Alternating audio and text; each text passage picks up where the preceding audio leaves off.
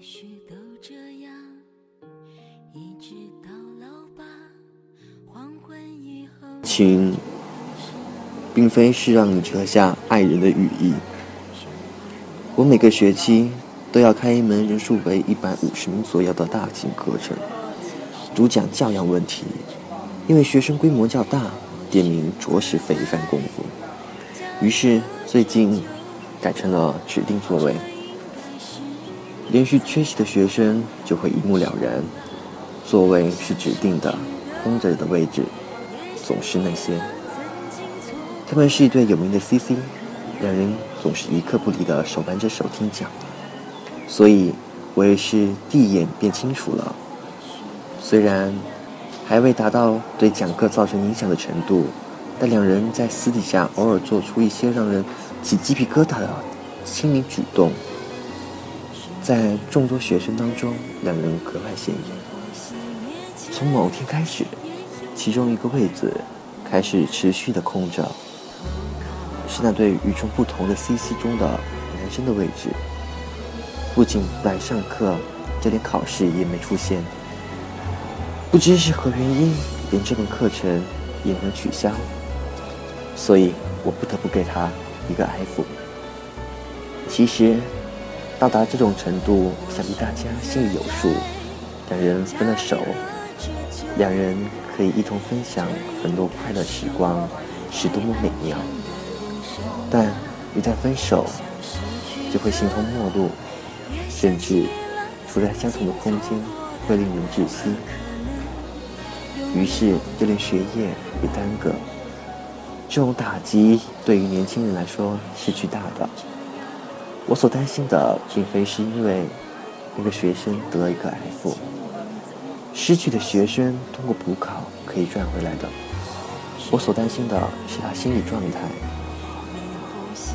连听讲都无法坚持，可想而知他的心理崩塌有多么厉害，生活将蒙上多大一层阴影。我并非是想告诉读者 CC 有多么危险。真正的危险，并不是西西本身，而是一个人从爱情中究竟能够坚持多少自我。很多人一旦开始恋爱，便会将自己的朋友、兴趣、学业、死党等一切生活全盘抛弃，全身心投入，将一切精力专注在恋爱上。当然，书本中完美的爱情意味着将自己的一切交给对方。但问题在于，这百分之百的投入很容易使人忘记自我，甚至失去自我。事实上，爱情就像带刺的玫瑰，美妙的背后也蕴藏着危险。爱情并非是让你折下爱人的羽翼，让爱人永世守在你身旁。爱情。是叫你在怀中搭建一个温暖的港湾，让爱人疲惫的时候能够在你怀中休息，从而获得飞向更远的地方的力量。这是从诗人徐正润的《爱情的名义》一诗中截取的一段文字。这是我年轻的时候十分流行的一首诗。如今，很多情侣以爱情的名义。要求对方做出许多牺牲，甚至希望对方放弃自我，完全专注于自己。似乎只有折去对方的羽翼，将对方完全吸纳进自己的生活轨道当中，才能称之为爱情。其实，以爱的名义，以爱情应是合而为一的名义，这样那样的要求，索取太多的关注，这。是一种自私和野心的表现吗？希望你能明爱情是相互成就的关系。爱人就像自己的一面镜子，通过这一面镜子改进自己的不足，将美丽的一面呈现给对方，才是爱情。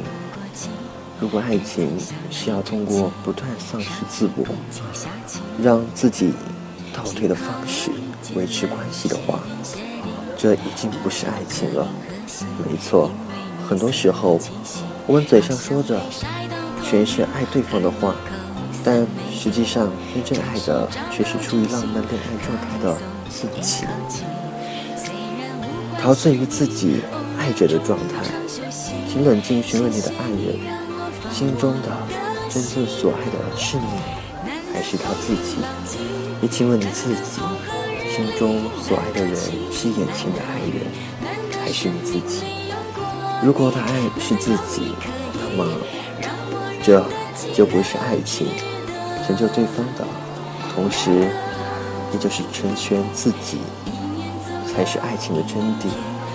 如果做不到这一点，就不需要爱情之类的东西了。